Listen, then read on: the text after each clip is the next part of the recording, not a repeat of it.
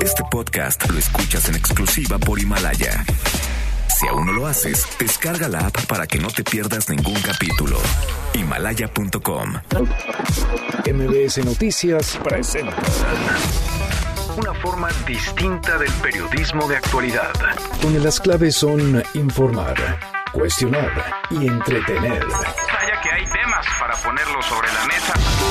Manuel López San Martín en Mesa para Todos. Miércoles, miércoles 29 de abril, mitad de semana, la hora en punto movida, muy movida esta tarde, hay mucha información.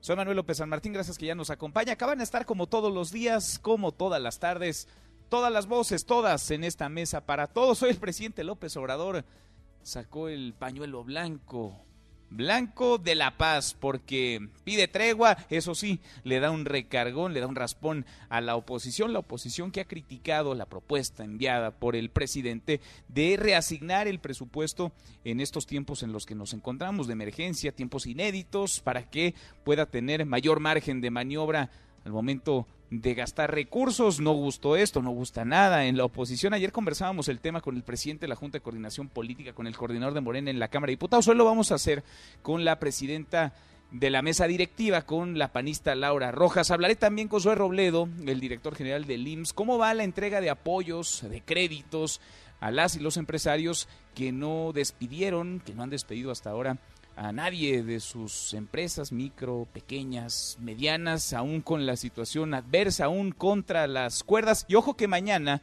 dijo hoy el presidente López Obrador, mañana se podría estar presentando un nuevo parte, una especie de nuevo calendario, de nueva proyección sobre el COVID-19 en México. El presidente sigue optimista de que podamos volver a las actividades a partir del primero de junio, algunos municipios casi mil del país desde antes, desde mediados de mayo incluso, pero ya nos han movido las fechas, ya han cambiado las estimaciones, así que veremos. Por lo pronto hay que estar pendientes de, de los acuerdos, de los reportes, de lo último que se diga, porque seguimos en nuestro país, seguimos en fase 3 y en plena fase 3 México es una de las naciones que realiza menos pruebas. La Organización Mundial de la Salud ha hablado de pruebas, pruebas y más pruebas para detectar casos confirmados de COVID-19. México está en el fondo de la tabla dentro de las naciones pertenecientes a la OCDE. El último lugar, eso sí, los malabares, las maromas de algunos para justificar lo injustificables, así son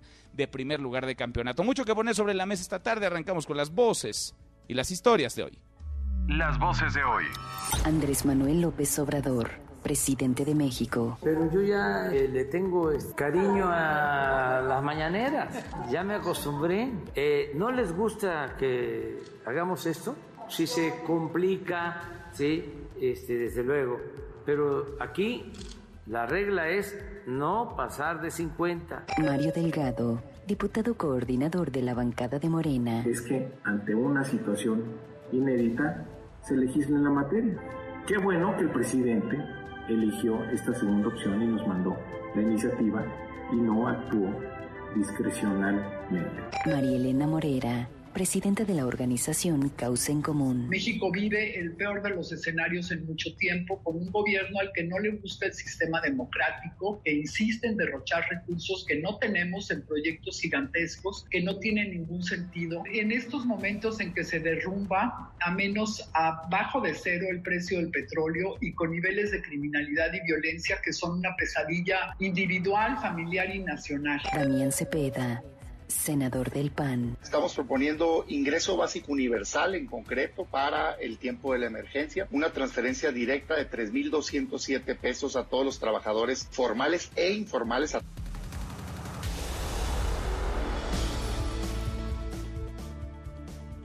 Son las voces de quienes hacen la noticia, los temas que están sobre la mesa y estas, las imperdibles de hoy. Vamos con la información.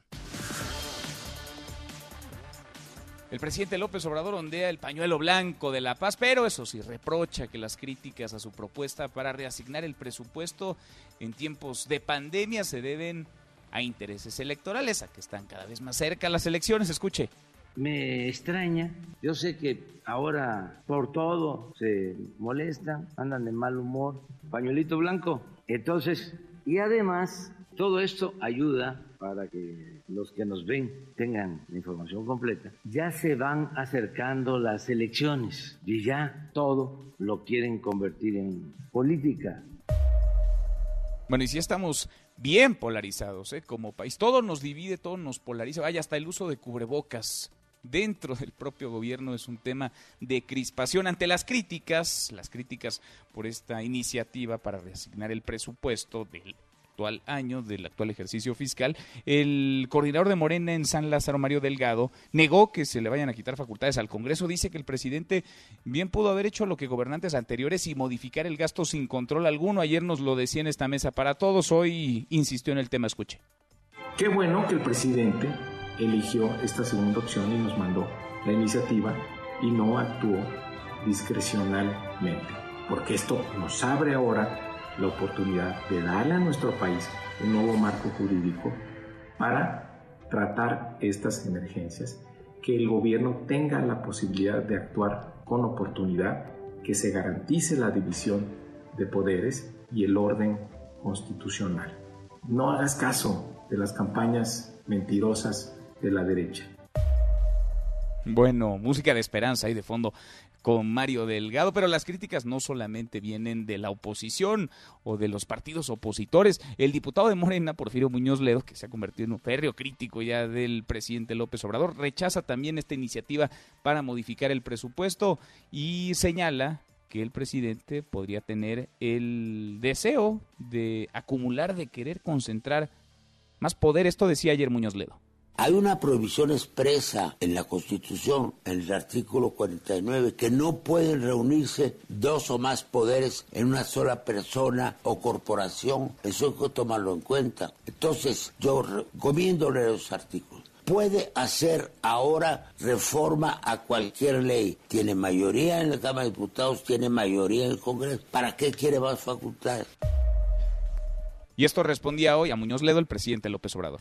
Ahora miren, a cualquier persona que hable en contra de nosotros, en el caso de reforma, le dan ocho columnas. Sea, tiene garantizadas ocho columnas. Pero además tiene derecho el licenciado a expresarse, a manifestarse. Sin embargo, estamos en temporada especial. El licenciado le dijo ya a Porfirio Muñoz Ledo que hoy le siguió con las críticas, arremetió contra el decreto presidencial para que altos funcionarios renuncien voluntariamente al 25% de su salario y al aguinaldo. Quienes lo solicitan son ignorantes y abusivos, escribió en su cuenta de Twitter. Dice, lo consultó con Luisa María Alcalde, con la Secretaría del Trabajo y ningún funcionario está obligado a hacerlo. En tanto, la mesa directiva del Senado ha convocado a sesión a senadoras, a senadores, a diputadas y diputados para este viernes primero de mayo al mediodía para instalar la comisión permanente. El tema, obviamente, será la iniciativa del presidente López Obrador. Bueno, y siempre no duró este nombramiento como una media hora, ¿eh? 45 minutos. Javier Lozano se baja del barco de la Coparmex luego de aclararse que su participación era voluntaria y no con actividades de vocero especial, como lo había anunciado con bombo y platillo Gustavo de Hoyos, el presidente de ese organismo que anda contrariado, que está dando bandazos. Gustavo de Hoyos que cree que puede ser candidato a la presidencia y para eso está construyendo, está en esa ruta, la de 2024. Voluntariamente ya les dije, no. Next, escribió Javier Lozano. En tanto, el presidente López Obrador dice que la rifa del avión presidencial sigue, se mantiene y anuncia una nueva conferencia de prensa sobre programas sociales, ahora de 8 a 9, encabezada por la secretaria del Bienestar. Súmele casi dos horas de mañanera, quizá más, dos horas y media hasta tres en ocasiones una más de conferencia sobre créditos de 6 a 7 de la tarde noche, otra del reporte COVID-19 de 7 a 8 y una más para esta nueva conferencia, cinco horas, cinco horas y media, seis horas de información oficial gubernamental todos los días. Y a propósito de mensajes, anuncios, reportes, mañana habrá un nuevo diagnóstico sobre el coronavirus en México, pero el presidente López Obrador confía en que más de mil municipios del país puedan retomar actividades a partir de mayo, del 17 de mayo, además reportó una disminución del 55% en la movilidad ciudadana. Eso es ejemplar, mundial, porque no hay medidas coercitivas, porque no hay toque de queda, porque es voluntario. Eso es la democracia. Es un pueblo que se gobierna a sí mismo y eso nos está ayudando mucho porque se redujo el contagio, se volvió horizontal, se aplastó la curva. Bueno, el presidente dice que se aplastó la curva. Hasta la de ayer, la que nos presentó López Gatel, pues la curva va para arriba. Y ha dicho el propio subsecretario de Salud que la curva está lejos de aplanarse, que apenas vamos a llegar al pico de casos, que hay incluso una aceleración en los contagios, mayor velocidad en los contagios en estos momentos, pero el presidente López Obrador ve otra realidad, una muy distinta. Veremos qué presentan mañana en plena fase 3 con 1.569 muertos y 16.752 contagios acumulados a nivel nacional. Hospitales de al menos 25 estados no tienen registro de pruebas para COVID-19. Según el estudio, las cifras del COVID-19 elaborado por Roberto Ponce, un académico del TEC de Monterrey. Otro dato, Baja California, por ejemplo, aplica 250 pruebas al día, mientras que San Diego, a unos metros, en California, realiza 3.000 500, muy pocas en México, muchas más en los Estados Unidos, muy pocos casos en México, muchos más en los Estados Unidos. La OMS, la Organización Mundial de la Salud, ha dicho una y otra vez, hay que hacer pruebas, si no vamos a ciegas, parece que vamos a ciegas. Y el Comité de Emergencia de la Organización Mundial de la Salud se va a reunir mañana para analizar el avance de la pandemia y estudiar una posible actualización de las recomendaciones sanitarias. Y el otro frente, el económico, el impacto durísimo en el bolsillo de millones de personas en todo el planeta. La Organización Internacional del Trabajo alertó que más de 436 millones de empresas en el mundo están en riesgo de cerrar a causa de la crisis por el coronavirus. Convoca a tomar medidas urgentes para ayudar a los negocios y a sus trabajadores. Otra vez el dato, 436 millones de empresas. Imagine usted el número de empleos que se perderían. La economía de Estados Unidos se contrajo 4.8% en el primer trimestre de 2020. Es la peor cifra desde la crisis de 2008. Aquí en México, el presidente López Obrador confirmó que hay diálogo con la Unión Americana y Canadá a fin de reactivar la economía en conjunto.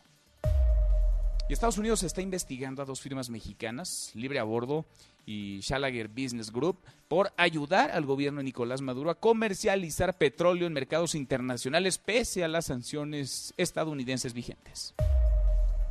Y en la buena de hoy, porque también hay buenas, un dron podría utilizarse para esta emergencia. Ganó el premio de Limpia. Adrián Jiménez, platícanos. Muy buenas tardes.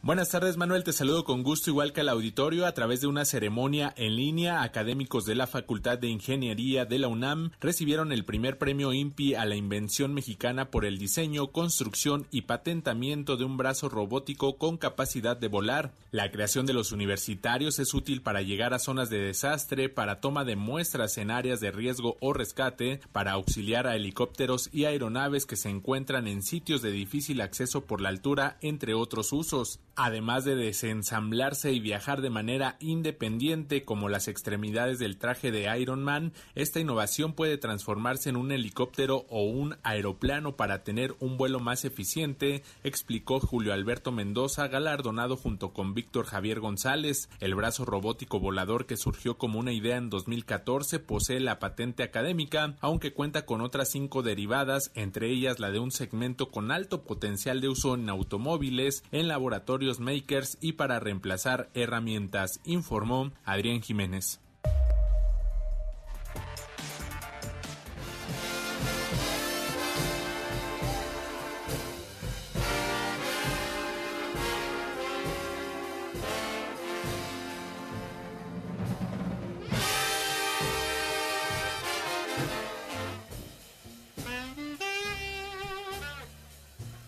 Mi querido Miyagi, José Luis Guzmán, qué gusto saludarte como todos los días a estar en esta mesa para todos. ¿Cómo estás? Muy bien, Manuel. ¿Y tú cómo estás? Muy bien, ¿qué estamos escuchando? Saxofón, Fíjate que para cambiarle un poquito y ya no estar escuchando tanto guitarrazo, ni música extraña, ni que nos digan que ponemos música pues de baja categoría, este es el maestro Duke Ellington. Ajá. La canción se llama Jeep Blues.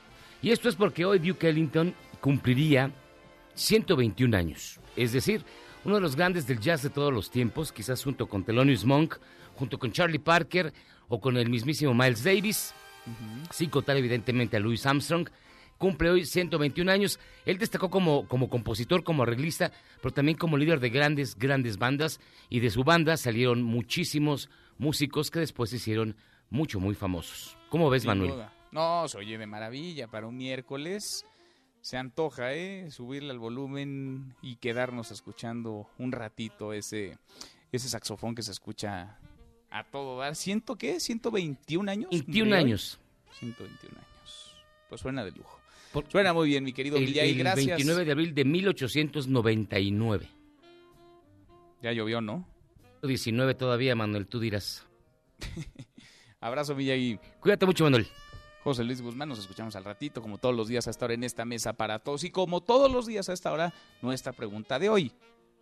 La OCDE ha revelado que México ocupa el último lugar, no estamos entre los últimos, somos el último lugar en la aplicación de pruebas de COVID-19 entre los países integrantes de la organización.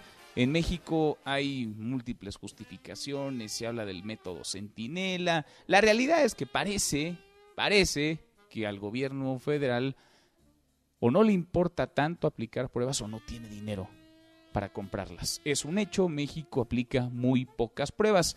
Aplicando pocas pruebas, evidentemente habrá pocos casos confirmados. Es simple, mucha gente no presenta síntomas o presenta sintomatología leve. Hay gente, por desgracia, que ha perdido la vida y jamás es eh, diagnosticada como caso positivo. Así que vale la pena conocer qué opina. Su opinión siempre es la más importante. ¿Por qué México no aplica pruebas? ¿Qué piensa de que seamos el último lugar dentro de los países miembros de la OCDE en la realización de las mismas? ¿Es un error? ¿No hay dinero para comprarlas o nos hacen falta? Más pruebas, como ha dicho, como ha insistido una y otra vez la Organización Mundial de la Salud. Opine con el hashtag Mesa para todos, abiertas ya nuestras vías de comunicación, el WhatsApp 5524-99125, viene el teléfono en cabina 5166-1025. Pausa, vamos arrancando esta mesa, la Mesa para todos.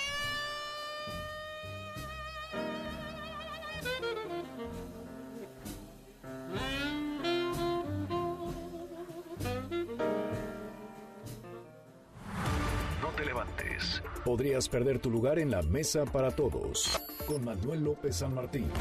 Regresamos. Este es su archivo muerto en Mesa para Todos. Recreación en la película Der Undergang o El hundimiento del matrimonio entre Adolfo Hitler y Eva Braun. Se suicidarán al día siguiente en el búnker de Berlín, donde concluyó el Tercer Reich, 29 de abril 1945. Wollen Sie, mein Führer Adolf Hitler, die hier anwesende Eva Braun zu ihrer Ehefrau nehmen? So antworten Sie mit Ja. Ja. Wollen Sie, Eva Braun, den hier anwesenden Führer Adolf Hitler zu Ihrem Ehemann nehmen? So antworten Sie mit Ja. Ja. Dann erkläre ich Sie hiermit zum Mann und Frau.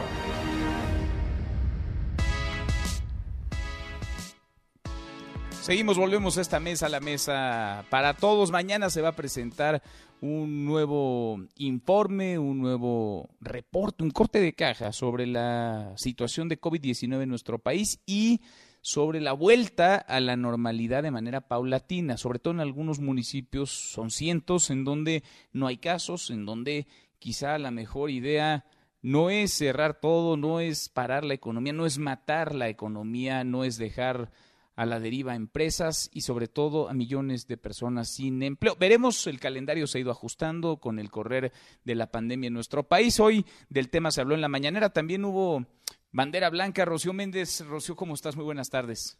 Hola Manuel, y es que para el primer mandatario, el presidente Andrés Manuel López Obrador, hay intereses políticos detrás de este debate público generado por su iniciativa enviada a la Cámara de Diputados para modificar el presupuesto. Vamos a escuchar.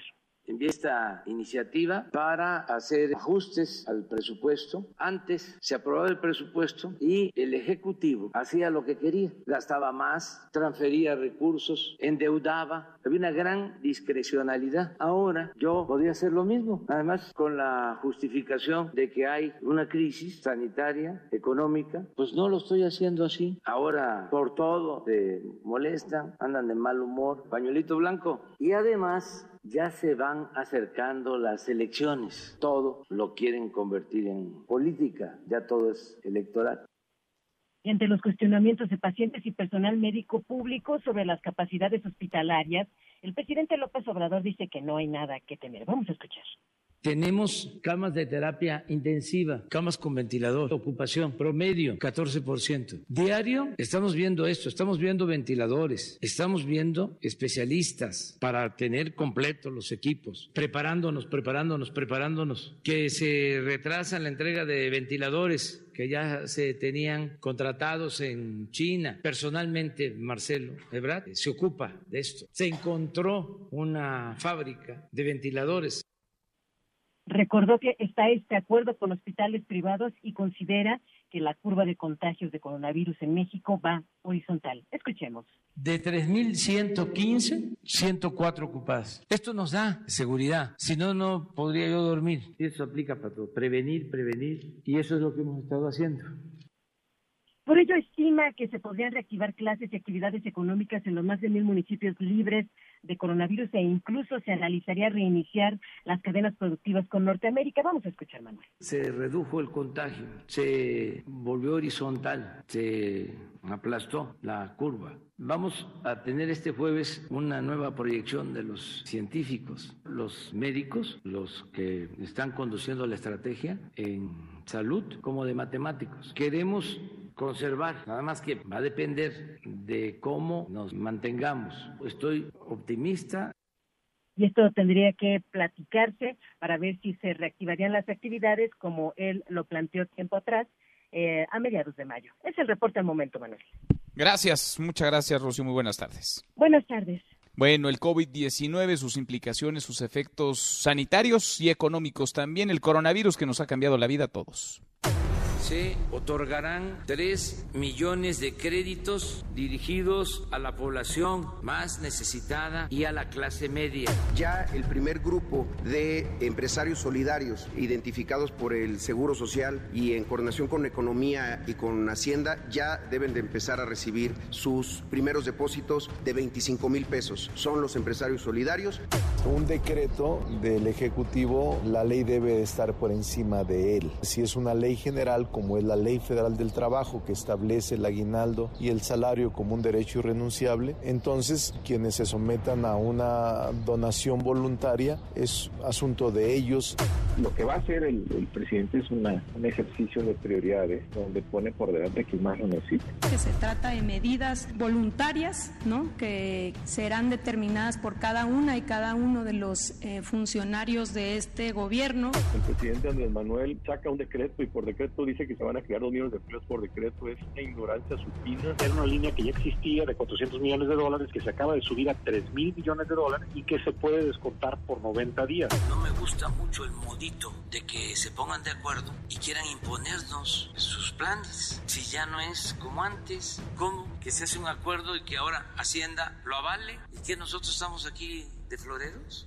Es un acuerdo entre privados que solamente le estaban pidiendo al presidente pues que diera una buena noticia para México. Los grandes empresarios del país fueron con el BID a pedir qué se podría hacer para complementar los créditos que hay está dando el gobierno. El presidente tuvo un malentendido y por supuesto que la Secretaría de Estado no está avalando en términos crediticios esta superficie. La incertidumbre de qué va a pasar, si nos iban a descansar. Nos están despidiendo por lo, la contingencia del coronavirus.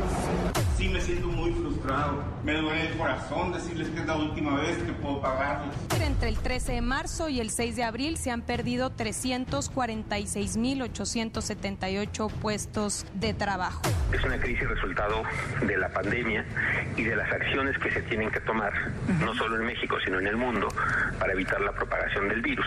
Y eso ha traído consigo un freno a la actividad económica es el otro frente, el frente económico, es la emergencia económica, una crisis que ha dicho el presidente López Obrador es, será pasajera, pero urgen esfuerzos, urgen apoyos desde donde sean y como sean. El pasado lunes arrancó la dispersión de los créditos a la palabra para empresarios y empresarias solidarios, son aquellos que no han despedido trabajadores desde que comenzó esta situación inédita, inédita, esta contingencia en la que nos encontramos. Yo le agradezco mucho al director general del IMSA, Zoé Robledo, que platique con nosotros esta tarde. Zoé, como siempre, un gusto escucharte. ¿Cómo te va? Muy bien, Manuel, qué gusto saludarte a ti. Eh, un saludo a todo tu equipo y a todo tu auditorio. Gracias, muchas gracias, Zoé. ¿Cómo va la dispersión? ¿Cómo han comenzado a depositar los dineros de estos créditos? ¿En qué número? ¿A cuántos microempresarios hasta ahora? Sí, Manuel, como lo estabas comentando, pues estamos viviendo dos situaciones complicadas, todo el planeta. Eh, por un lado, una pandemia por el coronavirus eh, y por el otro lado, los impactos económicos que trae y a otras situaciones que ya se habían ido acumulando desde antes. Eh, en el caso de la, del coronavirus, todos los países, todos los gobiernos lo atendemos igual, son los mismos tratamientos, las mismas medidas, digamos, para acabar la cadena de contagio, para atender a las personas que, que, que son contagiadas. Pero en, la, en el caso de los impactos económicos, pues ahí no, ahí depende de cada gobierno y depende de las características de su sociedad. Por eso aquí, como lo ha dicho el presidente López Obrador, pues hay un este, modelo de bienestar a la mexicana, que es pensar primero no en los sistemas financieros globales y las inversiones para ver si a través del crecimiento eventualmente la población que lo más lo necesita tiene un, un apoyo, sino hacerlo directo de manera eficiente, eh, honesta y justa. Y creo que la palabra justicia aquí tiene adquiere un valor importante. Y fíjate que hoy afortunadamente tenemos buenas buenas noticias en este en este sentido. Eh, hay un avance de solicitudes aprobadas hasta el día de hoy de 98.552. Es decir, del universo de 645.000 personas, ya 98.552 del viernes al día de hoy ya fueron validadas. O sea, ya están listas para recibir su, su crédito de 25 mil pesos a la palabra, cuyo monto tanto de el, el, capital como de los intereses, que es un interés del 6%, se empieza a pagar a partir del cuarto mes después de haberlo recibido. O sea, hay tres meses de gracia. A la fecha, eh, o sea, el día de hoy, ya se dispersaron cerca de 40 mil eh, créditos, 40 mil personas que ya recibieron su crédito entre ayer y hoy que ya recibieron a la cuenta que nos eh, pidieron, ya recibieron esta cantidad. Cerca de 40 mil personas. De mil millones de pesos en dos días de inyección a economías locales, a economías que están por todo el país y que son principalmente empresas de entre uno y diez trabajadores. Entonces, perdón que te interrumpa ahí, pero... Y el criterio esto... para seleccionarlos fue muy simple. ¿Quiénes tuvieron una conducta? no despidieron entre enero, febrero y marzo a ninguno de sus trabajadores. Nadie se los pidió, ellos lo hicieron solos, fueron solidarios. Son empresas, eh, Manuel, que muchas veces despiden porque ya van a cerrar. Y entonces para ellos el hecho de mantener a, eh, su plantilla, a su nómina, significa un esfuerzo, un sacrificio eh, en medio de un entorno pues ya complicado, de incertidumbre, pero así lo hicieron, fueron solidarios con sus trabajadores, pues ahora el gobierno lo reconoce y somos solidarios eh, con ellos. ¿Cómo? Pues con este crédito de 25 mil 25 mil pesos eh, a la palabra. Mm, eh, mm. Es importante decirte, pues es más del 40% de los que lo han pedido, más del 40% en dos días ya lo recibieron. La clave aquí es seguir con ese ritmo y es un ritmo que depende de una de un trabajo de mucha coordinación de muchas personas y varias instituciones. El IMSS, por nuestro lado, hacemos el registro, la plataforma, se la comunicamos a Economía, genera las líneas de crédito y es Hacienda quien paga. No se paga con cuotas del IMSS, se paga con dinero eh, del presupuesto de egresos, es dinero del gobierno federal, que a la fecha, pues te digo, ya en dos días van dispersados mil millones de pesos. Esto para muchas economías son recursos bien importantes para salir de apuros, para pagar este una parte de la renta, para seguirles pagando a sus trabajadores, para lo que ellos decidan, porque tomaron decisiones correctas, pues estamos seguros que con lo que reciban seguirán tomando decisiones correctas también para, miles de personas es una, es una enorme diferencia. A ver, nos hablas de 40 mil personas que han recibido estos créditos, que yo multiplicaría, si el rango, digamos, es, entre una y diez personas que integran cada una de esas empresas, pues podemos hablar de decenas, si no es que de cientos de miles de personas que podrían verse beneficiadas porque la empresa en la que trabajan seguirá abierta después de que pase esta emergencia en la que nos encontramos. ¿Cuánto dinero hay, Zoe? ¿Cuánto dinero hay para repartir, para dispersar? ¿De qué tamaño es la bolsa? Pues mira, solamente de, este crédito, si nosotros ah, eh, eh, tenemos un cálculo que de los 645 mil que son eh, elegibles, solamente, no sé, 400 mil lo pidieran, pues son esa multiplicación de 400 mil por 25 mil pesos, son un poco menos de 10 mil millones de pesos para este, a este crédito, de los cuales pues ya dispersamos, si fueran 10 mil millones, una décima parte, o sea, mil. Eh, y esto pues es de, eh, Hacienda es quienes están agilizando para que el flujo y el pago se esté haciendo con el mismo ritmo. estamos aproximadamente a un ritmo de 20 mil créditos pagados dispersados cada día ayer fueron 22 mil, hoy fueron 18 mil. En promedio creemos que van a ser pagos así, de 20 mil en 20 mil. Esa es una parte que la tesorería está haciendo sus cálculos y sus este, mecanismos eh, y por eso es que siempre en la noche a las 6 de la tarde, no en la noche más bien a las 6 de la tarde, nos acompaña la tesorera Galia Borja, obviamente la Secretaría de Economía, para que ellos también puedan aclarar cómo se van haciendo y demás, pero creemos que vamos a buen ritmo y la clave es no parar y seguirle.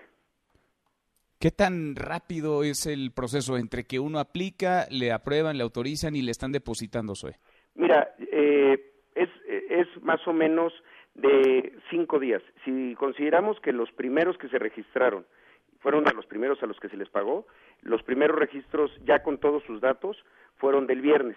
Entonces, pues eh, viernes, sábado, domingo, eh, lunes, eh, martes ya se estaba pagando. O sea, el lunes empezó la dispersión, pero digamos que ellos ya vieron reflejado en su cuenta a partir de el martes a las 7 de la mañana.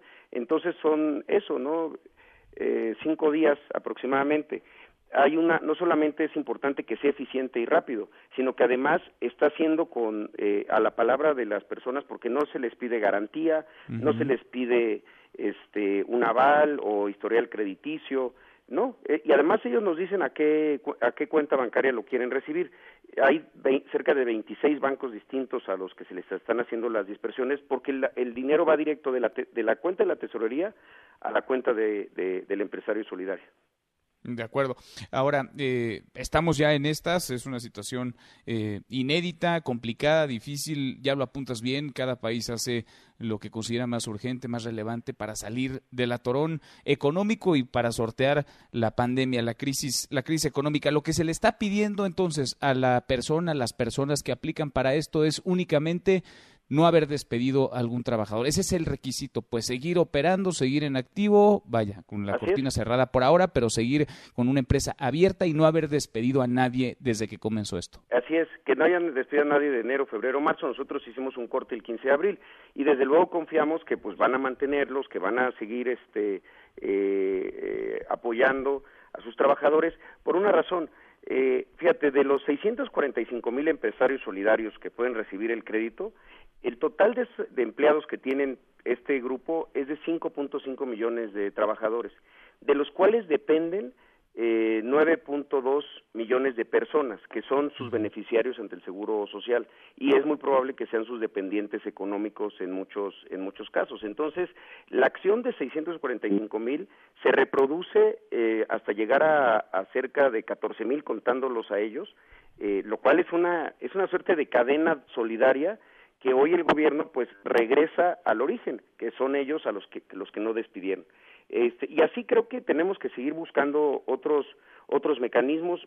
Incluso hace unos días, este, si me permites, quiero comentarte porque algo que hicimos en un acuerdo muy importante con instituciones, entidades financieras, eh, para el tema del cobro de préstamos personales a cuenta de la pensión y de la nómina. Eh, hay mucho, el IMSS, eh, alguien, alguien me preguntaba el otro día si el IMSS no daba créditos personales como lo hace el ISTE.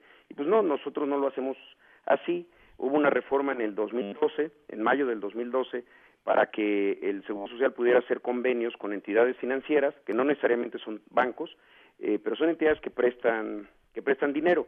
Y en el convenio lo que, lo que se establece es que, por ejemplo, una persona que está pensionada pide un crédito y va a cuenta de su pensión. Entonces el Seguro Social le retiene los, eh, el monto del capital y los intereses a, esa, a ese pensionado, por ejemplo. Eh, entonces hablamos con la Conducef, eh, la Conducef a su vez con las entidades financieras, para entrar en un acuerdo que fuera un, acuerdo este, solidario también, para que esas personas durante tres meses no se les haga la retención. No significa que se les está cancelando su eh, eh, deuda, ni que se les va a generar recargos, ni nada. Simplemente estos tres meses no, no se les retiene. Este y es un grupo importante, fíjate, son pensionados de la ley de 1973 son 301 mil personas que ya en el hecho de ser pensionados es muy probable que sean grupos vulnerables porque tengan más de 60 o 65 años. Los jubilados SIMS, o sea, trabajadores nuestros que tienen algún eh, préstamo son 56 mil 388, que son pensionados del Seguro Social que le dedicaron toda su vida al seguro, que en algún momento por alguna razón, a veces algún apuro, una emergencia, tuvieron que pedir un préstamo, simplemente estos tres meses no se los vamos a retener. Y un grupo bien importante, que es pequeño pero es importante, trabajadores activos del Seguro Social que se les hace el descuento a su nómina. Son 3.329 trabajadores que el, en el próximo corte lo que va a pasar es que eh, ellos van a observar lo mismo en su cuenta, es decir, se les va a hacer el descuento mensual normal, pero en las próximas 24 horas van a recibir la devolución de ese descuento en la misma cuenta bancaria para el pago de mm. su, de su pensión. Es decir, su préstamo se les está recorriendo tres meses para que en este momento pues no tengan que salir de su casa en el caso de los pensionados o en el caso de nuestros trabajadores pues no tengan esa preocupación de que su de que su sueldo su salario tiene un descuento por un préstamo que hicieron. Eso ya tres meses después regresamos a la normalidad pero en este momento va a ser un alivio para muchas de estas personas. Pues sí es que la propia situación obliga a buscar alternativas y sobre todo a ser creativos. Hoy siempre hay mucho que platicar contigo te agradezco estos minutos. Claro que sí Manuel muchísimas gracias y un saludo a todo nuestro personal que nos esté escuchando, nuestro agradecimiento y nuestro reconocimiento permanente. Sobre todo eso, el agradecimiento para todas y todos quienes están ahí en la primera línea de batalla. Gracias, Zoe. Gracias, un abrazo.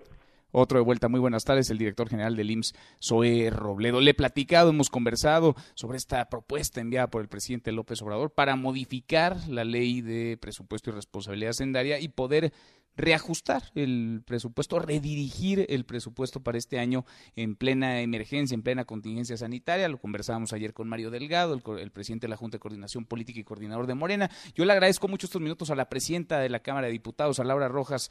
Gracias, Laura, gracias, diputada, por platicar con nosotros. ¿Cómo estás? Hola, Manuel. Bien, muy bien, muchas gracias. Un saludo a ti y al auditorio. ¿Cómo ves las cosas? Prácticamente se acabó el periodo ordinario de sesiones en San Lázaro. Vendrá un periodo extraordinario para discutir esto, para entrarle a la propuesta, a la iniciativa del presidente López Obrador. Ah, bueno, pues sí, en efecto, eh, Manuel, el día de mañana, jueves, termina el periodo ordinario de sesiones del Congreso, tanto del Senado como de la Cámara de Diputados.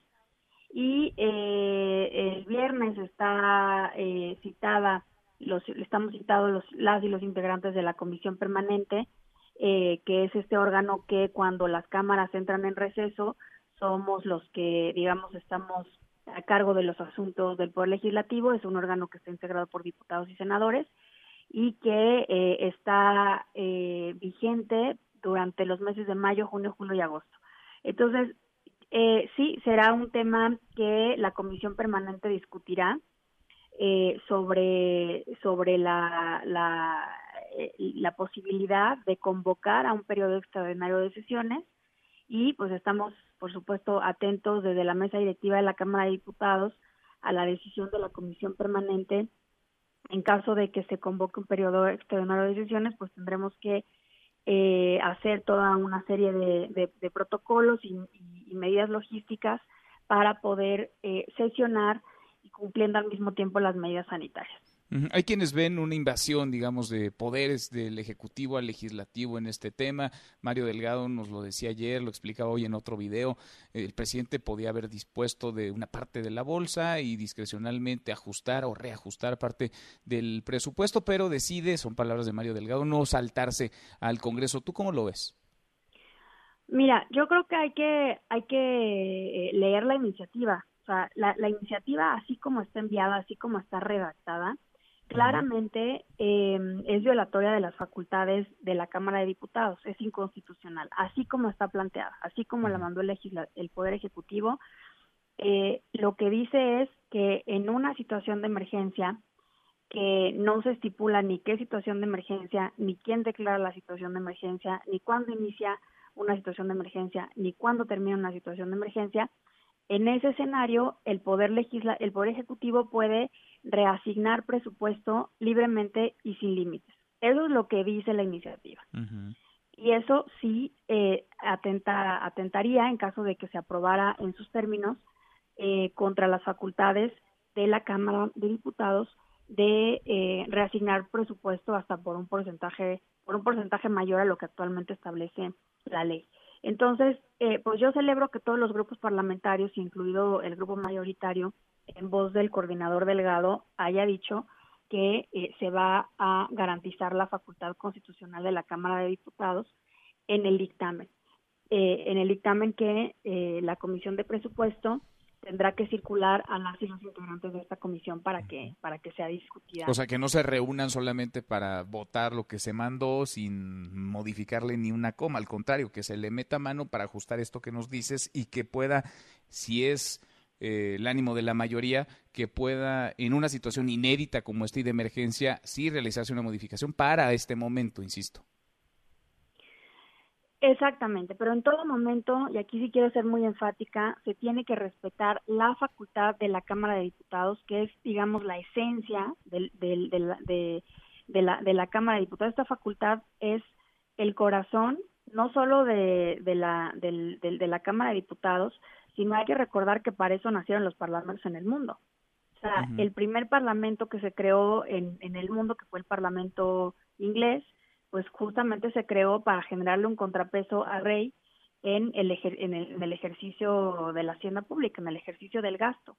Entonces, por eso sí es fundamental que se preserve en cualquier escenario la facultad de la Cámara de Diputados de ser quien eh, modifique eh, una propuesta del Ejecutivo en una circunstancia de emergencia. ¿Eso qué significa? Desde mi punto de vista, pues que sí, que el, que el presidente de la República puede proponer a la Cámara de Diputados una reasignación mayor eh, eh, presupuestal para poder dar respuesta a las necesidades de una emergencia económica o sanitaria como la que estamos viviendo, ¿no? Este, reorientar recursos a la salud, reorientar recursos eh, a la economía para mitigar los efectos tan dramáticos que estamos viendo ya en pérdidas de empleos, por ejemplo, y, eh, y que la Cámara de Diputados se lo apruebe. La verdad es que ahorita el presidente de la República tiene la mayoría para que se le puedan aprobar las modificaciones que él necesite. Entonces, yo sí quiero ser muy enfática en esto, el dictamen, y yo confío en que así va a ser, porque ya se han expresado así todos los grupos parlamentarios, que eh, el dictamen que apruebe, que envíe eh, la, eh, el presidente de la Comisión de Presupuesto y que eventualmente se apruebe, salvaguarde esta facultad constitucional de la Cámara de Diputados para eh, aprobar una modificación presupuestal. Que se proponga, pero que no se imponga. Laura, vamos platicando en el camino. Como siempre, te agradezco estos minutos. Claro que sí, Manuel. Gracias a ti. Hasta luego. Gracias, muy buenas tardes. Es la presidenta de la Cámara de Diputados, la diputada Laura Rojas. Nosotros cruzamos la media ya, la hora con 43. Pausa, volvemos con un resumen de lo más importante del día. Esta mesa, la mesa para todos te levantes. Podrías perder tu lugar en la mesa para todos. Con Manuel López San Martín. Regresamos. En Mesa para Todos, la información hace la diferencia. Con Manuel López San Martín. Seguimos, volvemos a esta mesa, la mesa para todos. Cuarto para la hora, le entramos a un resumen con lo más importante del día.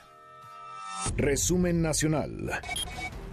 René Cruz, el COVID-19 en la Ciudad de México, prácticamente uno de cada cuatro casos positivos están en la capital. Buenas tardes, cuéntanos René. Manuel, muy buenas tardes. En la Ciudad de México, en las últimas 24 horas se contagiaron en promedio con COVID-19 13.4 personas. La cifra de casos confirmados es de 4.474, es decir, 322 casos más el lunes 27 de abril, mientras que 288 personas fallecieron. Iztapalapa sigue como la alcaldía con el mayor número de contagios, con 778, mientras que las defunciones se mantuvieron sin cambios, por lo que la cifra es de 45 fallecimientos. En Gustavo Amadero el número de contagios es de 572. En las últimas horas perdieron la vida siete personas, con lo que la cifra se ubicó en 70 decesos. A la fecha, 2.689 personas se encuentran hospitalizadas. De ellas, 747 están intubadas. De las 1.800 camas de terapia intensiva con las que cuenta la ciudad, el 55% están ocupadas, aunque en los próximos días la capacidad se incrementará en 500 camas. De los hospitales destinados para la atención del COVID-19, 11 se reportan saturados, el de alta especialidad Bicentenario de la Independencia, el Juárez, Eduardo Liceaga, Federico Gómez, Manuel Gea González, el de alta especialidad de Iztapaluca, así como los institutos de cardiología, de nutrición y de enfermedades respiratorias y los centros médicos de la raza y el 20 de noviembre. Ante ello, el gobierno capitalino dio a conocer que este jueves inicia operaciones la unidad temporal COVID-19 que se ubica en el centro Banamex, donde se espera lleguen los primeros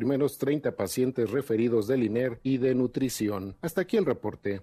Gracias, muchas gracias René. Pues ya hay hospitales saturados, públicos, sí, pero también privados. Ya le he platicado el caso de Médica Sur, del Hospital ABC, del Hospital Español y no estamos aún en el pico de los contagios. Nos faltan un par de semanas, quizá un poquito menos, para llegar a esa cúspide en la transmisión de casos positivos por coronavirus. ¿Cuál es la situación en Baja California? En Baja California, Tijuana está ocupando el primer lugar dentro de los municipios con más casos confirmados, pero parece que se están quedando cortos en la realización de pruebas, porque en Tijuana se aplican menos de 300 pruebas por día, mientras que del otro lado de la frontera en San Diego son más de 3.000, algo no cuadra cuando la Organización Mundial de la Salud pide hacer pruebas, pruebas, pruebas, y aquí en México ese mensaje entra por un oído y sale por el otro. Antonio Maya, Antonio, buenas tardes.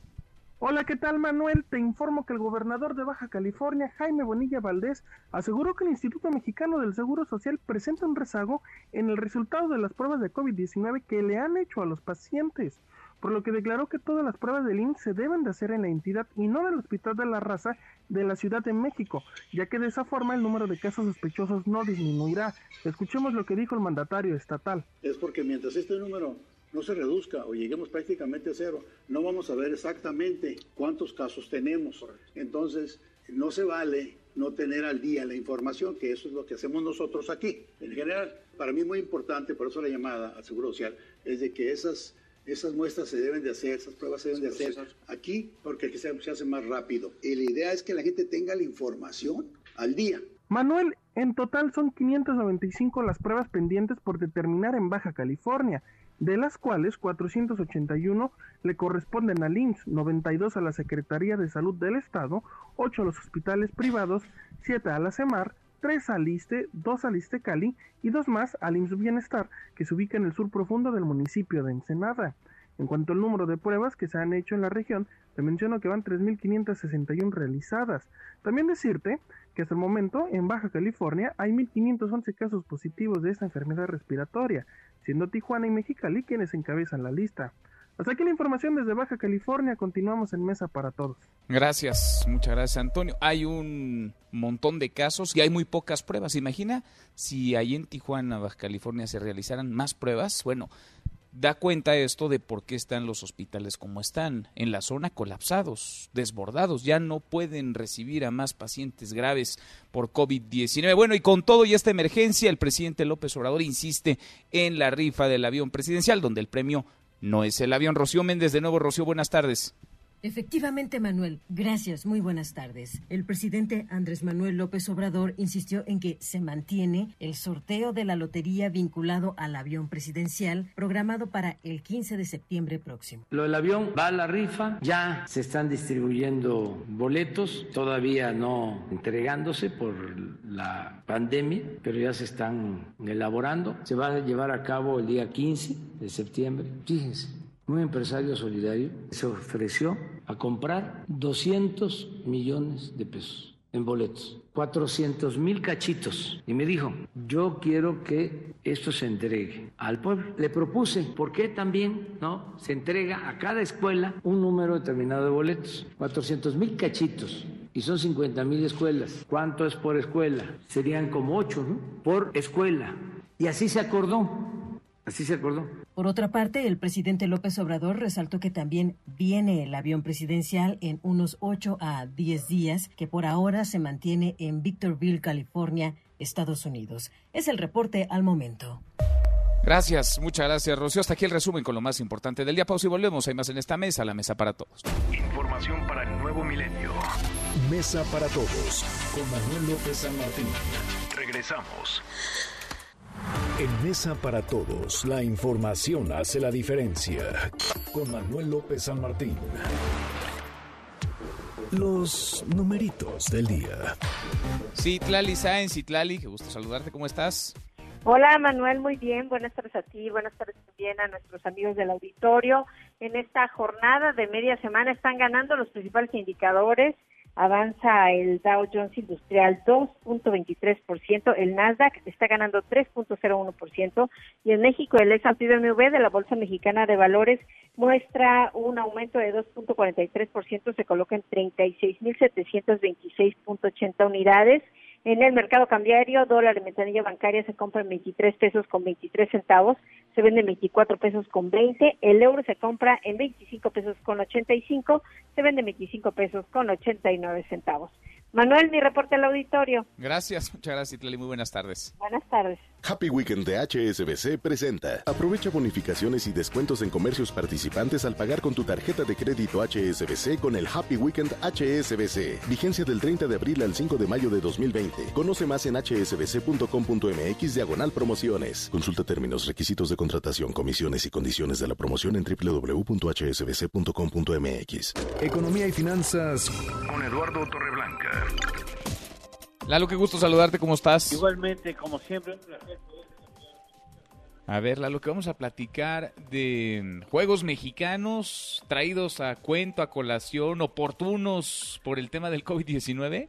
Sí, sí, sí, porque mira, ha sido tan difícil eh, el actual problema económico que deriva de, de la contingencia sanitaria en todo el mundo que al menos en México tendríamos que considerar ante la ausencia lamentable de un plan consistente, único, contundente del gobierno federal para apoyar a las empresas y al empleo, sobre todo al empleo. Eh, de esta no salimos si no recordamos el juego de la pirinola. Eh, recuerdo pues que era un, no saben si es de origen judío o de la antigua Roma, pero finalmente sentó sus reales en México y el juego de la pirinola tiene una cara que dice todos ponen. Y si nosotros no somos capaces de articular acciones en donde todos pongan algo, este, este país no va a salir eh, adelante en la velocidad que requiere el hecho de que tenemos que retomar el crecimiento lo antes posible. Todos tenemos que poner algo de sacrificio para que esto se normalice lo más rápido posible y yo creo que tendremos que considerar esa máxima que me parece muy prudente en estos momentos. Todos ponen. Todos ponen, todos ponemos, a todos nos todos toca poner ponemos, sí. la banca, las empresas, los trabajadores, los negocios, todos tenemos que poner algo para que esto, el costo se socialice equitativamente, porque ya ha habido recientemente en nuestra historia costos que se socializan, pero que no no se socializan de manera equitativa, ¿no? Pues sí, pues sí. A ver, todos hay que poner, nomás hay unos que tienen que poner un poquito más, ¿no? Hay otros que con fuerza de voluntad alcanza para mover cosas, pero hay otros que tienen posiciones en donde hay que poner más para que pasen cosas, Lalo.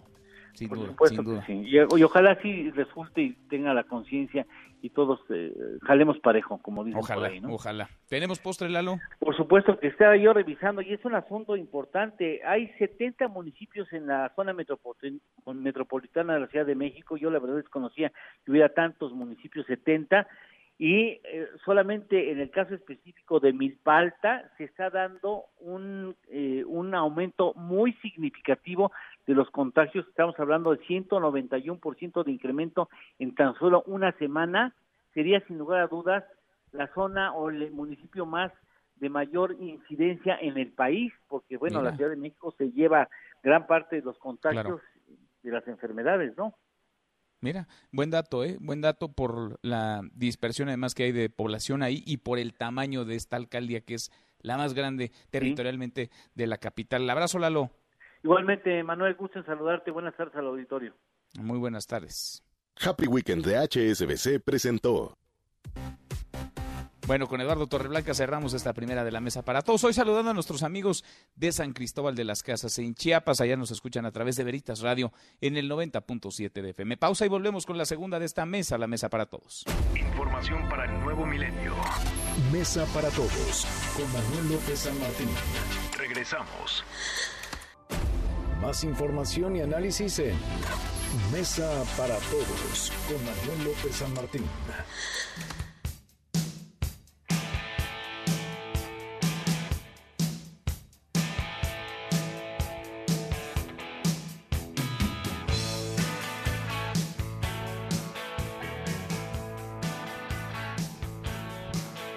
La hora con cuatro minutos, gracias que nos acompaña. Mitad de semanas, miércoles, miércoles 29 de abril. Soy Manuel López San Martín. Vamos a revisar las redes, cómo se mueven las cosas en Twitter de las redes, esta mesa, la mesa para todos.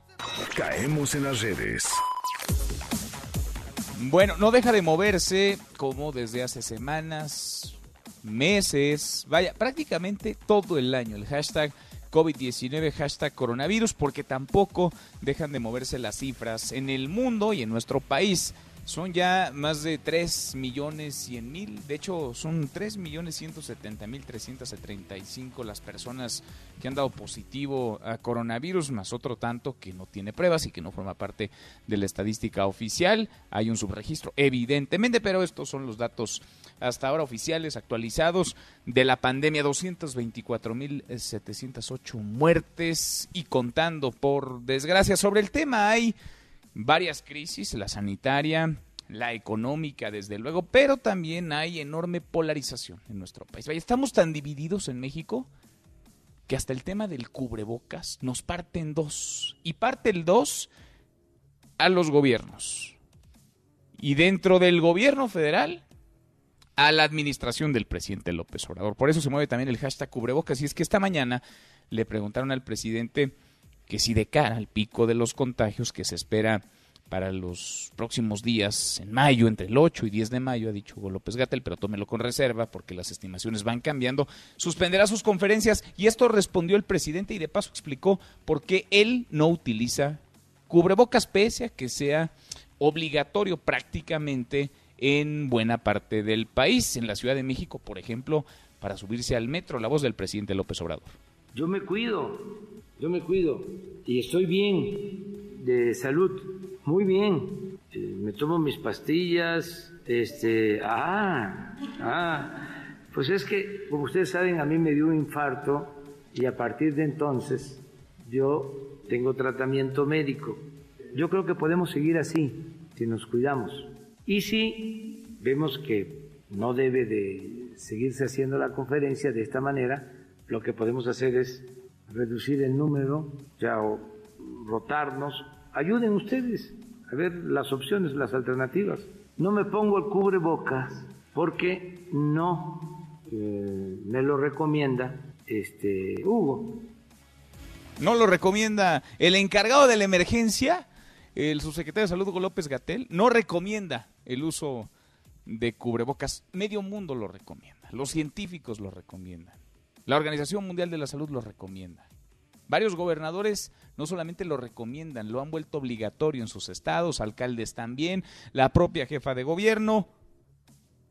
Pero Hugo López Gatel no cree en el uso de los cubrebocas hoy, porque hace unos días decía que sí, que no estorbaban, pero que tampoco tendrían que ser medida única. Para nadie creo es medida única.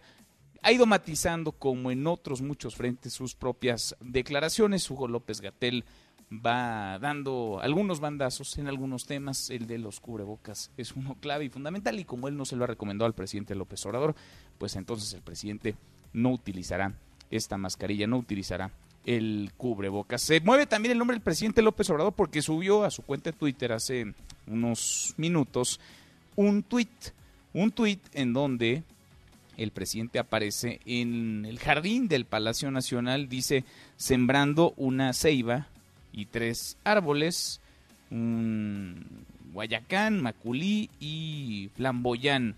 Como escribió, se lee en el tuit del presidente López Obrador, el maestro Carlos Pellicer en su poema Discurso por las Flores. Es buena época, no es mala época para Sembrar árboles siempre será una buena época, pero lo llamativo es que el presidente López Obrador decida compartir en plena emergencia sanitaria y económica que está sembrando árboles en el Palacio Nacional. Hashtag Javier Lozano.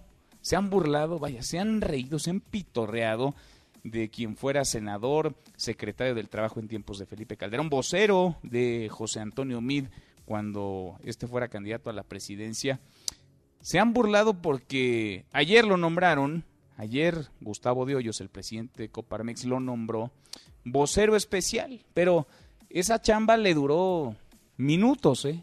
quizá un par de horas, no más que eso. Ayer lo anunciaron con bombo y platillo, Javier Lozano subió un tuit agradeciendo, diciendo que iba a luchar por el Estado de Derecho, iba a defender la democracia, y pum, lo bajaron. Lo bajaron, dice Javier Lozano, que porque el propio Gustavo de Hoyos, que anda soñador, ya anda pensando en su aspiración, sí, presidencial en 2024, en plena emergencia, en plena pandemia, no pudo controlar ni siquiera ese nombramiento. A la Coparmex, que ahora se ha convertido en una especie de brazo político, un partido político de oposición con Gustavo de Hoyos a la cabeza, que parece no cuestiona del todo dentro del organismo, no pudo sostener el nombramiento de Javier Lozano y fue el propio Lozano el que recibió chistes, memes, de todo, de todo en redes sociales. Deportes con Nicolás Romay. Querido Nico, qué gusto saludarte, ¿cómo estás? Muy bien, Manuel, me da gusto saludarte a ti y a toda la gente que nos acompaña esta tarde en la mesa para todos. De esos casos raros que nos hemos encontrado durante esta enfermedad, eh, que no, decididamente no es lo normal y no es lo habitual, e impactan directamente a un futbolista de la Juventus, Paulo Vidala, argentino muy joven, quien en dos meses, Manuel, ha dado cuatro positivos en COVID-19. No ha podido entregar un solo resultado negativo, se siente bien, está perfecto, pero no ha podido eliminar su cuerpo el virus. ¿Qué cosa? Cuatro positivos, qué desesperante también, Nico, y qué poco alentador, ¿no? Para el mundo entero en general, viene un caso como estos cuando pues parece que hay un tiempo razonable, que se mantiene la enfermedad dentro del organismo y después sale y se aplica la prueba y ya da negativo, queda dado de alta el paciente. Cuatro positivos, híjole, qué mala pata, ¿no? Qué mala suerte.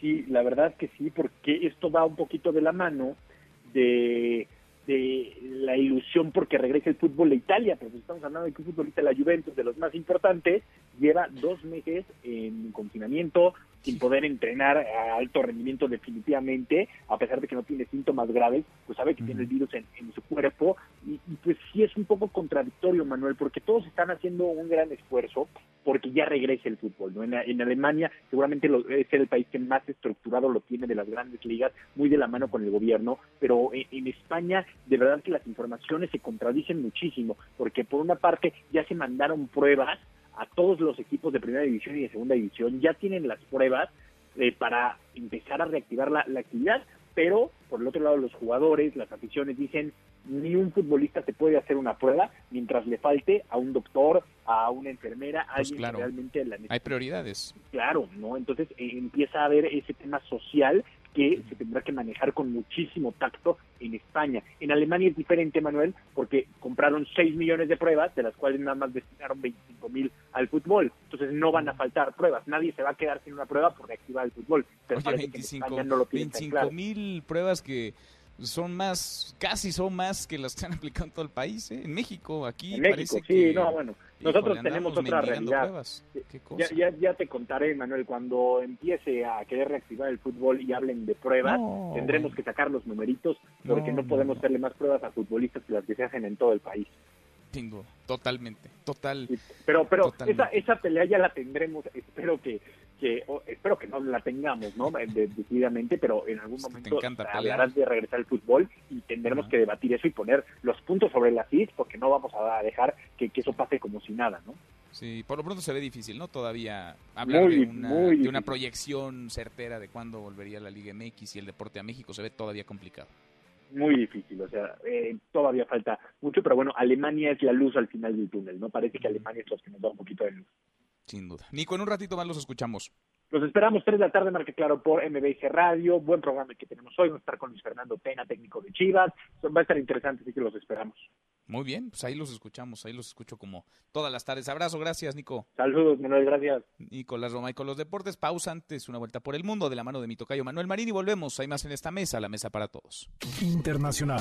La situación política del presidente de Brasil, Jair Bolsonaro, se complica. El Tribunal Supremo de aquel país suspendió el nombramiento de uno de sus amigos más cercanos y actual director del Servicio Secreto como nuevo jefe de la Policía Federal. Esa situación se da en medio de la crisis sanitaria y el rápido avance del coronavirus, que amenaza con convertir a Brasil en el nuevo epicentro de la pandemia.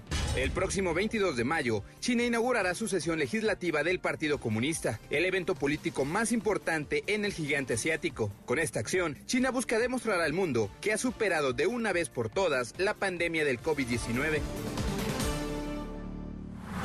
No te levantes. Podrías perder tu lugar en la mesa para todos. Con Manuel López San Martín. Regresamos. En Mesa para Todos, la información hace la diferencia. Con Manuel López San Martín. Gibran Ramírez Reyes en Mesa para Todos.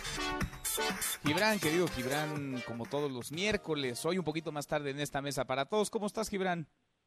Bien, Manuel, aquí en el encierro. ¿Y tú? ¿Cómo va ese confinamiento? ¿Cómo vas en casa? Bien, bien, ya me estoy acostumbrando. Ya luego no sé más bien cómo voy a salir. ¿Tú qué tal? Oye, te veo, o cómo te van a sacar, ¿eh?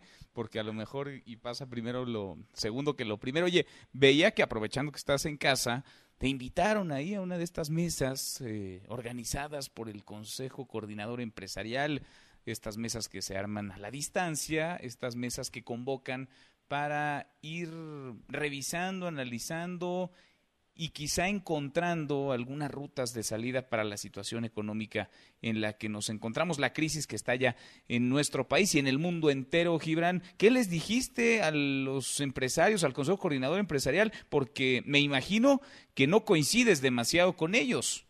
No, pero agradezco mucho la apertura de Carlos Salazar, con quien he coincidido en varios espacios. Nos hemos llevado bien aún ahí desde la distancia ideológica.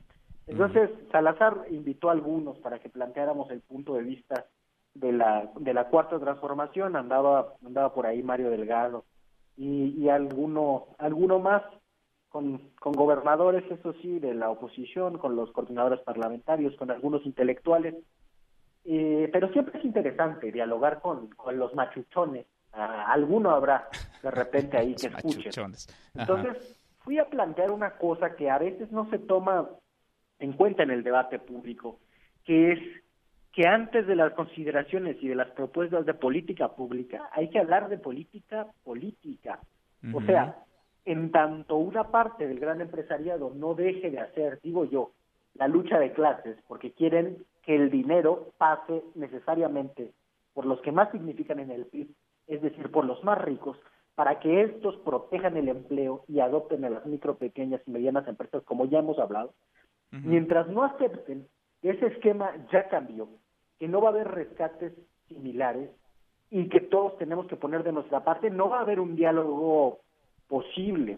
Durante este año y cacho de administración del presidente López Obrador, el gran empresariado le ha dicho que sí al presidente todo el tiempo. Salen ahí en fotos, en comidas, en cenas, todo el mundo, sí, señor presidente, vamos a invertir en infraestructura y en energía, que han sido los dos grandes proyectos que se han repetido muchas veces, pero no dicen cuándo. Entonces, hay una suerte de especulación política, porque mientras la iniciativa privada extranjera sigue invirtiendo e incluso incrementó en este tiempo su inversión, la iniciativa privada nacional contiene a ver si pueden ahorcar al gobierno de López Obrador jugando una suerte de vencida. Pero ves de plano esto así, tan, tan así, Gibran, o sea, tan, tan, para hablar de una lucha de clases como tal, eh, es decir, porque entiendo y no soy partidario de meter a todos en la misma canasta, ni a los políticos, ni dentro de los mismos equipos de trabajo, ni dentro de los propios partidos políticos, ni dentro de los sectores empresariales. Está el caso, por ejemplo, de Gustavo de Hoyos, que tiene sus eh, sueños guajiros y aspiraciones hasta presidenciales. Se le cayó en, en, horas, si no es que en minutos, el nombramiento de su nuevo vocero, eh, Javier Lozano. Él anda futureando, él anda en lo suyo, no ocupado en la pandemia, en plena emergencia sanitaria y económica. Él se da tiempo de construir su proyecto político. Pero hay otros empresarios que me parece actúan de manera pues mucho más responsable y no pensando solamente, claro, sí, en sus empresas y en los empleos que se generan, pero también pensando en la unidad o en la prosperidad de un país. Eh, ¿tú, tú, ¿Tú ves una lucha como tal de, clases? sí, creo que hay muchos empresarios nacionalistas, muchos empresarios que están de acuerdo en jalar parejo, yo diría la mayoría de los empresarios. Me refiero a unos pocos, y por eso te decía, los que se empeñan en que el país, uno, se endeude y dos, canalice esa deuda a partir de los que más significan en el Producto Interno Bruto. Creo que esos son los que están resultando un obstáculo para que el resto del empresariado gestione de correcta manera a la mesa con los trabajadores y con el gobierno un gran acuerdo nacional. Escribía un artículo muy interesante Fernando Turner, se llamó Fobias Mutuas, donde decía que no hay un piso común eh, y, por ejemplo, rescataba el abucheo virtual que me hicieron a mí, que le hicieron a Mario, Dijeron así, ¿qué no saben que están en un foro empresarial? Hay que decir o a ver, pero te, que le gustan ¿Te, te abuchearon? ¿Te, abuchearon? Algo así dijo, dijo Turner, una, un abucheo virtual por los comentarios que ponían. La verdad, yo como estaba exponiendo, no tuve mucho tiempo de ver, pero le concedo credibilidad desde luego y también en lo de las ollas mutuas. Creo que tenemos que ir buscando ese espacio de diálogo porque hay una parte hay una parte de ambos sectores que no facilitan que miremos hacia adelante. Mientras eh, mencionabas a Gustavo de Hoyos y al ridículo de la semana, eh, andan pensando en 2021. ¿Quién sabe para qué? Porque se supone que deben gestionar los intereses empresariales no ambiciones electorales propias. Mientras ellos están pensando en ese horizonte y entonces especulan políticamente no cooperan ahora para tener réditos en 2021. Hay otros empresarios que quieren salir de esto lo más rápidamente posible. Y de la misma manera creo que hay en el bloque de la transformación quien puede o quien quiere asumir que hay que ponernos de acuerdo, no es que queramos o no queramos sentarnos a la misma mesa. Todos estamos involucrados en el destino que va a tener este país y tenemos que ponernos de acuerdo. Y mejor ponernos de acuerdo por las buenas que cuando la situación se complique más.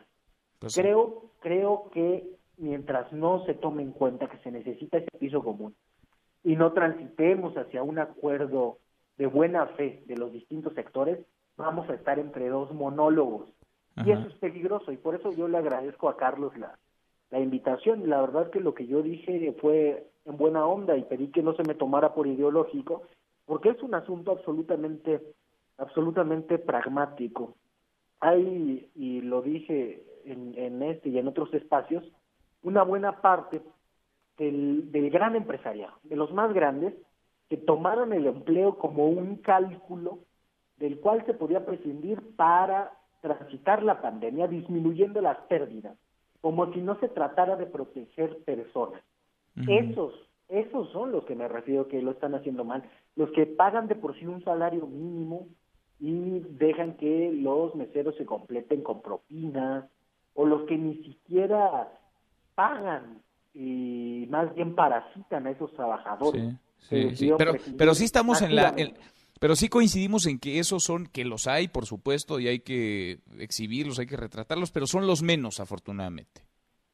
Son los menos, son los menos del, de todo el empresariado mexicano, pero son los que han sido más determinantes en esta crisis por el monto de empleos que se ha perdido, que han venido de esa gran empresa de gran utilidad, no de la pequeña y la mediana, que están siendo francamente heroicas y que hay que apoyar hasta el límite de las posibilidades del gobierno de la República. Pues sí, pues sí. Oye, Gibran, este, ¿quién tendría que ser el encargado? Porque sí, coincido, unidad, tendríamos que sentarnos todos a la misma mesa o tendrían que sentarse todos los involucrados. Acá narramos lo que vemos desde la barrera, pero tendrían que sentarse los involucrados a la misma mesa. ¿Quién tendría que ser el encargado de convocar a este acuerdo, a estas voces, a una misma mesa en un momento como este? Yo creo que en primer lugar el partido mayoritario mediante mediante los órganos legislativos. Usualmente ¿No el presidente? Las presidencias de los partidos, ¿no? Pero como está en un momento tan raro Morena, en transición, o quién sabe si no en transición, ya lo hemos hablado eso. no, no existe un punto ahí de convocatoria nacional. Oye, ¿y el presidente de la República? Podrían ponerse de acuerdo para convocar a los distintos factores. Se ha extrañado a la mesa a los trabajadores. Y ahí están las centrales de trabajadores. Creo que también habría que consultarlos, porque entre tanto nos quedaremos con desplegados de empresarios y sus intelectuales y de cuadros políticos quemados que también se dedican a firmar desplegados porque están muy desesperados. Oye, Gibran, ¿y el presidente de la República? El presidente de la República tendría que ejecutar este acuerdo. Yo, yo creo que también, yo creo que él hace consultas, que estuvo haciendo consultas con los empresarios eh, que vimos todos antes de anunciar las medidas, reuniones, pero no sé si él sería el, encargado de, convocarlo. Digo, porque me imagino que el presidente podría convocar, pues sí, a los...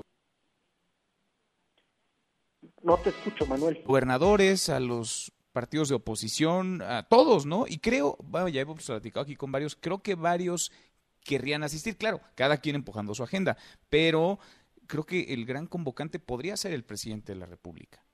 Sí, se ha reunido con los diferentes sectores en, en distintas ocasiones y algunos no han querido sumarse a los esfuerzos, por ejemplo, los esfuerzos en esta crisis particularmente del INSABI o sumarse a la política de austeridad. Creo que hay cosas que sí pueden convocarse en acuerdo y hay otras en las que más bien hay que jalar el trineo hacia adelante y a ver y se van sumando eh, los diferentes actores, pero desde luego el presidente de la República tiene que hacerlo, lo ha intentado, pero concluyo diciendo que mientras no haya esa buena fe de los distintos actores empresariales, de los trabajadores, no se va a transitar hacia ese acuerdo. Parece que hay una negación todavía, después de más de un año de gestión, de que el jefe del Estado mexicano se llama López Obrador y que no le van a imponer ni deuda, ni transferencias a las grandes empresas, ni comprometer el gasto público por las siguientes décadas. Eso, eso debe darse por descontado para transitar a lo siguiente. Mientras sigamos atorados en no lo está haciendo bien, por ahí no es, hay que cambiarlo todo, pues el acuerdo se hace imposible. Sin duda, Gibran, vamos platicando como siempre, acá nos encontramos la próxima semana. Abrazo. Un abrazo, Manuel. Gracias, es Gimran Ramírez, como todos los miércoles en esta mesa para todos. Se viene ya una nueva subasta, otra subasta desde el gobierno federal, subastas que son organizadas por el Instituto para devolver al pueblo lo robado. Nada más que esta subasta, pues va a ser distinta. ¿Por qué? Porque será una subasta virtual. Estamos en tiempos de pandemia y las condiciones evidentemente son nuevas, son inéditas, son distintas para todos y para casi todo. Le agradezco mucho al titular del Instituto para devolverle al pueblo lo robado, a Ricardo Rodríguez Vargas, que platique con nosotros esta tarde. ¿Cómo estás, Ricardo? Eh, Manuel, muy buenas tardes. Como siempre, un gusto y, un honor estar en tu espacio y agradecerte mucho eh, estos este tiempo. Al contrario, gracias por platicar con nosotros. Siempre hemos ido conversando antes y después de las subastas, pero esta es distinta, Ricardo. ¿Cómo la están organizando? ¿Cómo la están pensando? Efectivamente, como lo comentas y dada la contingencia sanitaria que en fase 3 que estamos en este momento, pues sí, sí es distinta. Mira, ¿cómo va a ser? La logística es la siguiente. Es una subasta presencial a martillo, presencial obviamente siguiendo de forma muy rigurosa las normas o el protocolo que establece en, materia de salud la autoridad. ¿A qué quiero decir? Solamente 25 personas, eh, 10 personas personal del INDEP, 15 eh, personas que estarán ahí para hacer la, puja de forma presencial. Eh, obviamente vamos con sana distancia, con cubrebocas, con gel, con se va a medir la temperatura y la sana distancia entre cada uno de los participantes. El grueso de ellos, pues obviamente va a ser por vía telefónica, que es la manera alterna como nos, eh, pues, cómo se puede realizar el evento, pero lo vamos a tener en tiempo real a través de nuestro canal en YouTube. Entonces, pues quien así lo decida participar, pues puede ser vía telefónica y siguiendo la subasta en YouTube, que esto ya es eh, usual, o sea, vamos, eh, quizás no había visto tanta participación telefónica, pero ya se ha dado eh, anteriormente. La, la única situación especial es que solamente 15 personas estarán presentes eh, eh, para hacer la puja de esa manera. Mira, interesante. Ahora, antójanos, Ricardo, ¿qué se va a ofertar en esta, en esta subasta? Ya hemos dado cuenta de que de pronto hay, sí, propiedades, casas, edificios, departamentos, ranchos, pero también ha habido barcos, hasta aviones, coches de lujo, ni se diga, relojes, joyas. ¿Qué hay en esta ocasión? Mira, tenemos joyas eh, de nueva cuenta, joyas muy atractivas, anillos, aretes, sobre todo, pues viene una fecha que quizás sea la más especial para la mayoría de, del, eh, pueblo, que, son el Día de las Madres, el Día de la Madre el 10 de mayo, pues pueden regalarle una joya que no cuesta tan caro, bonita, tenerla como un presente. Eh, aparte de las joyas, también tenemos vehículos, vehículos muy atractivos, eh, te cuestan 30, 40 mil pesos el precio inicial y son vehículos que están tres, cuatro veces por encima en el en valor de mercado. Además de vehículos tenemos diversos lotes que tenemos herramienta, tenemos eh, videojuegos, lotes de videojuegos, eh, en fin, eh, mercancía que es incauta el SAT en las aduanas. Ah, también tenemos aviones, ya lo habías comentado, y quizá la joya de la corona son los bienes inmuebles. tenemos un departamento en Coajimalpa que tiene vista a un campo de golf y también tenemos una casa muy especial son 3.500 metros cuadrados en el corazón del Pedregal, eh, tiene amplias habitaciones, vestidores muy amplios, una cocina bastante bonita, de lujo. Eh, eh, encontrar una casa con 3.500 metros cuadrados en el Pedregal, pues no es muy usual, es lo doble de lo que usualmente tiene una casa en esa zona. no, ya no se consiguen de esta dimensión. Es una casa, pues, digamos, tipo palacios, está muy bien, eh, tiene mucho lujo. Oye, Ricardo, a ver, déjame interrumpir. ¿Esa es la casa que era de Amado Carrillo Fuentes? Mira, e, eso es lo que efectivamente se ha manejado en los medios.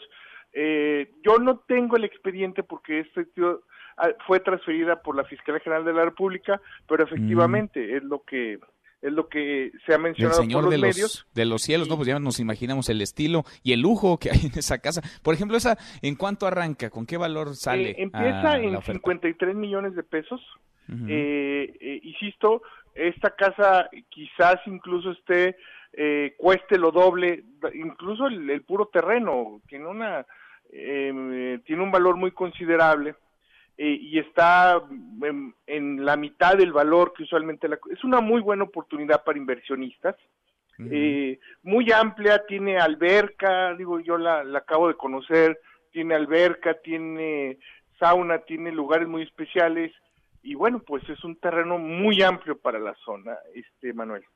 Pues mira, hay de todo, ya nos, ya nos dijiste el menú completo, hay para todos los gustos y habrá, me imagino, también para todos los bolsillos. Ricardo, ¿dónde se pueden consultar las bases? ¿Dónde se puede revisar qué estará ofertándose para entrarle, para participar esta subasta, la del próximo 3 de mayo?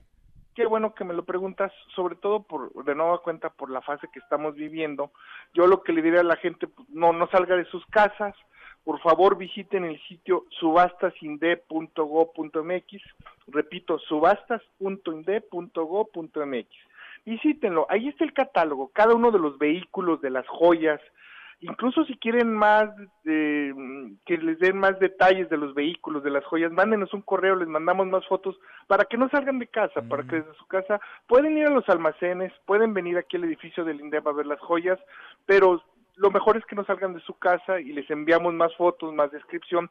Una vez que ven el catálogo, ya pueden eh, postularse por los bienes, eh, registrarse es muy sencillo, igual va a ser en línea para que de nueva cuenta no salgan en casa, con un solo correo electrónico y es muy fácil, sencillo, no es tedioso, hemos facilitado mucho este registro. Eh, vean el catálogo y digan, me interesa tales bienes, regístrense y participen vía YouTube o de forma telefónica en esta subasta en la puja pues vale la pena entrarle. Platiquemos después, como lo hacemos siempre, Ricardo, una vez terminada la subasta, a ver, a ver qué se vendió, a ver qué se quedó y a ver cómo fue esta primer subasta virtual. Gracias, como siempre. Al contrario, Manuel, muchas gracias a ti. La verdad es que valoramos infinitamente tu espacio, es comprar, hacer un llamado para comprar un bien, para hacer el bien. Nada más recordar que estos recursos pues se van a las comunidades más marginales de este país. En esta ocasión se va a lo que es Galatá de Juárez, Oaxaca, se va a Guerrero, se va a un municipio en Yucatán que es Temozón, y, y en fin, yo creo que sí es una época complicada, difícil, pero del tamaño de la pandemia, pues también es el tamaño de la solidaridad del, del pueblo de México. Sin duda, y mira que siempre, siempre se necesitan recursos, pero ahora se necesitan más. Gracias a ti, Ricardo. Muy buenas tardes. Es correcto, esto, esto último es lo más importante, Manuel. Muchas gracias. Gracias, es Ricardo Rodríguez Vargas, el director del Instituto para devolver al pueblo lo robado. Cruzamos la media ya la hora con 34, pausa, volvemos con un resumen de lo más importante del día, esta mesa, la mesa para todos. No te levantes, podrías perder tu lugar en la mesa para todos, con Manuel López San Martín. Regresamos. En Mesa para Todos, la información hace la diferencia, con Manuel López San Martín. Seguimos, volvemos a esta mesa, la mesa para todos. Cruzamos la media ya la hora con 35. Le entramos a un resumen con lo más importante del día. Resumen. Pañuelo blanco ondea el presidente López Obrador, pero da un recargón a la oposición, reprocha que las críticas a su propuesta para reasignar el presupuesto en estos tiempos de emergencia se deban a intereses electorales, a que, dice, cada vez está más cerca la campaña del presidente hoy en la mañanera me extraña. Yo sé que ahora por todo se molestan, andan de mal humor, pañuelito blanco. Entonces, y además, todo esto ayuda para que los que nos ven tengan la información completa. Ya se van acercando las elecciones y ya todo lo quieren convertir en política. Bueno, y ante las críticas, Mario Delgado ayer nos lo decía en esta mesa para todos, hoy lo reafirma en un video el presidente de la Junta de Coordinación Política de la Cámara de Diputados, el coordinador de Morena, niega que se le vayan a quitar facultades al Congreso, que se esté brincando el presidente López Obrador a la Cámara de Diputados. Dice que bien pudo el presidente haber hecho lo que antes hacían otros gobernantes, modificar el gasto sin control alguno, pero optó por la vía legal. Escúchelo con musiquita además sensible de fondo, Mario Delgado. Qué bueno que el presidente eligió esta segunda opción y nos mandó la iniciativa y no actuó discrecionalmente, porque esto nos abre ahora la oportunidad de darle a nuestro país un nuevo marco jurídico para tratar estas emergencias que el gobierno tenga la posibilidad de actuar con oportunidad, que se garantice la división de poderes y el orden constitucional. No hagas caso de las campañas mentirosas de la derecha. Bueno, música le decía, esperanzadora, sensible detrás de Mario Delgado, el fondo que eligió para este mensaje. Bueno, y en esta mesa para todos platiqué con la presidenta de la Cámara de Diputados, con la diputada Laura Rojas sobre la iniciativa enviada por el presidente López Obrador que se podría discutir en un periodo extraordinario en los próximos días. Esto nos dijo. La iniciativa, así como está enviada, así como está redactada, claramente es violatoria de las facultades de la Cámara de Diputados, es inconstitucional. Lo que dice es que en una situación de emergencia que no se estipula ni qué situación de emergencia, ni quién declara la situación de emergencia, ni cuándo inicia una situación de emergencia ni cuándo termina una situación de emergencia, en ese escenario el Poder Ejecutivo puede reasignar presupuesto libremente y sin límites. Eso es lo que dice la iniciativa. Y eso sí atentaría, en caso de que se aprobara en sus términos, contra las facultades de la Cámara de Diputados de reasignar presupuesto hasta por un porcentaje mayor a lo que actualmente establece la ley pues veremos qué pasa. Por lo pronto se pondrá buena, se va a poner sabrosa la discusión en el Congreso. La jefa de gobierno, Claudia Sheinbaum, ofrecía su conferencia de prensa sobre las acciones eh, del COVID y ante el COVID-19. Terminó ya, sigue hablando Adrián, platícanos. Adrián Jiménez, buenas tardes, ¿cómo estás? Buenas tardes, Manuel Auditorio. Bueno, pues esta conferencia sigue en curso, pero entre los temas que ha abordado esta tarde la jefa de gobierno Claudia Sheinbaum desde el C5 es que pues hace un reconocimiento de que efectivamente en medio de esta pandemia de COVID-19 los médicos deberían tener mejores salarios porque bueno, pues hubo una queja del, del, director de la facultad de, de, medicina respecto a los salarios que está recibiendo el personal de salud y es que eh, Sheinbaum hace ese reconocimiento, sin embargo dice que las dificultades que han tenido tanto el gobierno local como el federal para reclutar al personal médico que pueda atender esta pandemia es debido a que pues hay un déficit de especialistas aquí en el país y no tanto por los salarios, aunque sí efectivamente hace un reconocimiento de que se necesitan mejores salarios y por supuesto también mejores prestaciones. Por otra parte, también descartó la jefa de gobierno que no falló el protocolo en el metro. Esto eh, a consecuencia de que ya hay 91 contagios entre trabajadores del sistema de transporte colectivo metro y dice que más bien se debió precisamente a un compañero que presentó eh, esta enfermedad sin, sin síntomas y que bueno pues contagió al resto de sus compañeros y que se está haciendo este cerco epidemiológico para que no se extienda a más trabajadores de este sistema del metro. Y hoy pues están poniendo en marcha un puesto de demanda a través del Centro Regulatorio de Urgencias Médicas para que pues, se puedan coordinar las ambulancias que lleven a pacientes graves de COVID-19 y en caso de que no haya eh, pues disponibilidad de, camas en los hospitales de los institutos nacionales puedan o de la Ciudad de México puedan ser trasladados a hospitales del IMSS. Manuel Auditorio, la información que les tengo al momento. Gracias, muchas gracias Adrián, buenas tardes. Buenas tardes. Bueno, vamos con nuestros vecinos del Estado de México, el COVID-19 en el Edomex. Juan Gabriel González, Juan Gabriel, buenas tardes. Manuel Auditorio, buenas tardes. La pandemia del coronavirus registró de martes a miércoles el mayor avance de infectados en el Estado de México, al pasar de 2.455 a 2.772 casos positivos de COVID-19, es decir, 317 nuevos casos de pacientes en un lapso de 24 horas.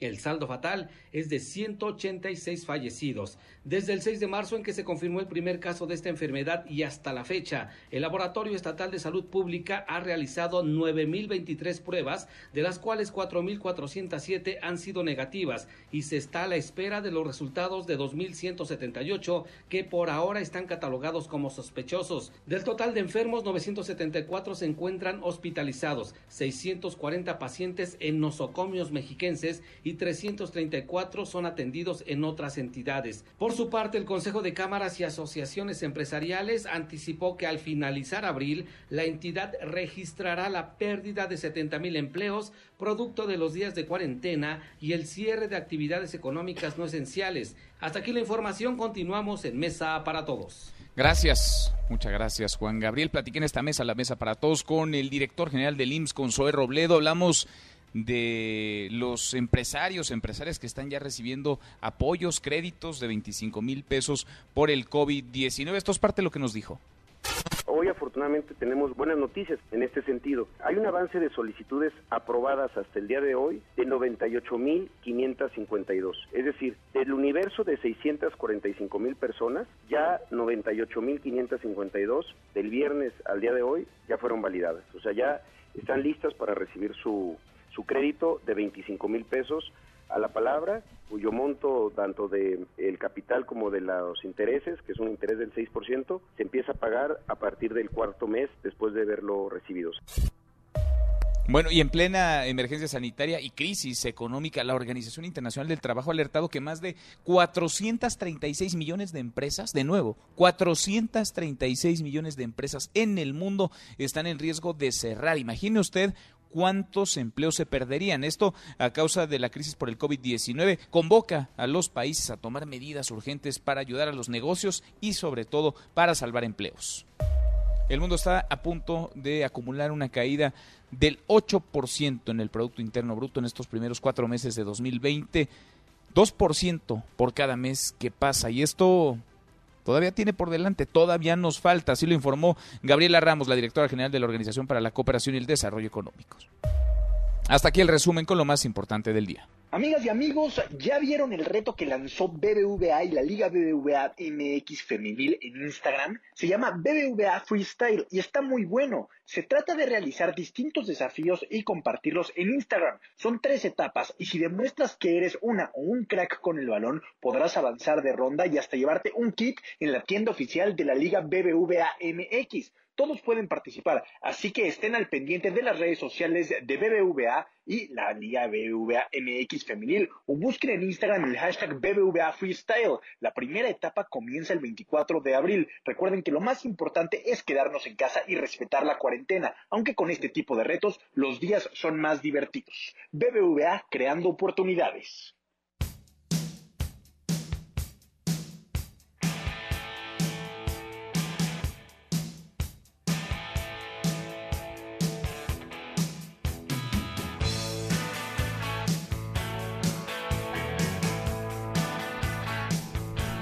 Mi querido Miyagi, segundo tiempo en esta mesa para todos que estamos escuchando. Estamos escuchando Manuel López San Martín a John Mellencamp en un disco que se llama Heart So Good, que es del año 81. Y esto viene a colación porque son las canciones favoritas, no lo creerás, en los bares australianos de cerveza. Mm, ok. Esto porque la cerveza... Se está acabando. Se está acabando. sí. Hay, hay, hay ya un desabasto del 50% de chela y en muchos lugares pues ya se está subiendo de precio. En contrapartida, algunas tiendas de conveniencia dicen que se les han desplomado las ventas porque como tienen ley seca, la gente solo va a chelear y ya no van ni a comprar sus doritos. Pues sí, pues sí. es que fíjate, a ver, hay cosas bien raras, ¿no? En todo esto de la pandemia y sobre todo de las decisiones que se van tomando. Porque de pronto alguien decidió pues que hay que parar, hay que parar eh, la fabricación, la distribución y hasta la venta de cervezas. Hemos visto y hemos dado cuenta de casos en la Ciudad de México en donde en una alcaldía hay ley seca. En la alcaldía de al lado, que es cruzando el camellón, hay ley seca, pero solamente por las noches. En la de enfrente, en otra alcaldía, hay ley seca, pero nada más los fines de semana. En otra alcaldía no hay ley seca, es decir, hay una descoordinación absoluta, ¿eh? Eh, por ilustrar en un tema que es muy cercano, el de la cerveza, pero en muchas otras cosas, en muchos otros frentes también, Miguel. Por no hablar del uso de cubrebocas. Sí. y bueno, y eso aquí en la Ciudad de México, ahora a nivel federal, ya te das cuenta que hay estados que se van por la libre, hay estados que hacen lo que dice López Obrador o López Gatel, otros que no le hacen caso a la federación, se van con su propio secretario de salud, otros que se van con su propio gobernador. Bueno, esto es un caos y yo ahorita a estas alturas ya no sé si si, chelear con cubrebocas o no. Exacto. O, dónde buscarlas, porque ya, ya no entiendo nada. Luego, Pues López Gatel dice primero que la neumonía típica no cuenta como COVID y ayer dijo que siempre sí contaba como COVID. Entonces yo que ya todos los casos de neumonía típica van, van a contarse entonces como COVID. Es que como dicen una cosa, dicen otra. Uno, mira, uno le trata de seguir la pista a lo que dice el subsecretario López Gatel. Es más, hasta tratábamos al inicio de hacerle caso, pero después de los bandazos, pues ya es muy arriesgado con, confiarle nuestras decisiones y creerle todo lo que dice, porque va matizando, va cambiando, se contradice el mismo en, en varios frentes, porque como sabe de todo, o lo ponen a hablar de todo, como si supiera de todo, pues lo mismo la salud, que las políticas económicas, de empleo, de movilidad, de seguridad, pasan por sus manos, pues está un poco complicado, ¿no? Un poco complicado y pues este ya la verdad uno ya no sabe para dónde hacerse, así que mejor pues yo voy a buscar mi chela y me pondré a escuchar a John Mellencamp con esto que se llama Heart So Good. Con tu cubrebocas, que sí te vi que lo estás utilizando. Sí, lo estoy usando, yo siempre Me uso cubrebocas. Muy bien, muy bien, Miguel. Abrazo. Nos vemos, Manuel. Gracias, José Luis Guzmán, como todos los días hasta ahora en esta mesa para todos. Te escuchamos al ratito a las 7 charros contra gangsters. Pausa y volvemos. Hay más en esta mesa, la mesa para todos.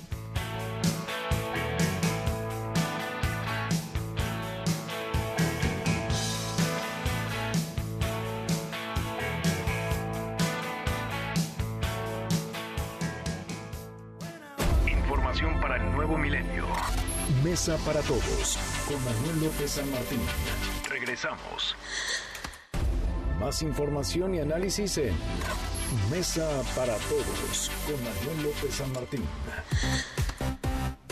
Seguimos, volvemos a esta mesa, la mesa para todos. Ya basta de noticias complicadas, de malas noticias en el frente sanitario, económico. También hay otra cara de la moneda, también hay buenas noticias. MBS Noticias, contigo en casa, tiene para ti notas positivas. Sí, también hay buenas noticias. Y mira que mientras enfermeros, enfermeras y médicos son agredidos en varios lugares del país, en otros son reconocidos con homenajes, tal y como fue el caso de la enfermera que fue aplaudida en una tienda de conveniencia por las personas que compraban víveres. A esta especie de reconocimiento se unieron vecinos de la unidad Miguel Alemán del Hospital 20 de Noviembre, que cantaron el himno a la alegría como una forma de reconocer el esfuerzo del personal médico frente a la situación de la pandemia.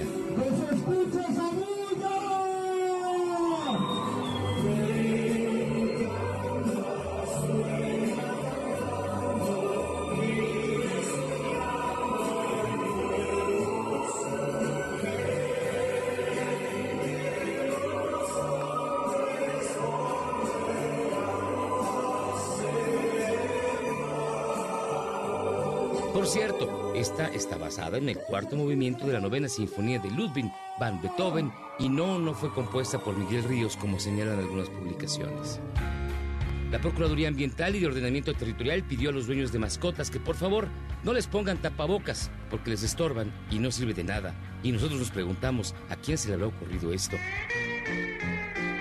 Finalmente los habitantes de Bélgica tienen que comerse 750 mil toneladas de papa que tienen como excedente debido al coronavirus. Las autoridades pidieron que se consuman papas fritas dos veces a la semana para poder así ayudar a los productores.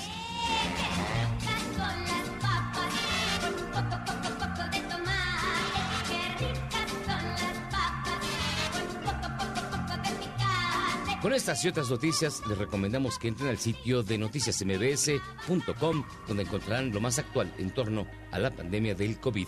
Buen miércoles.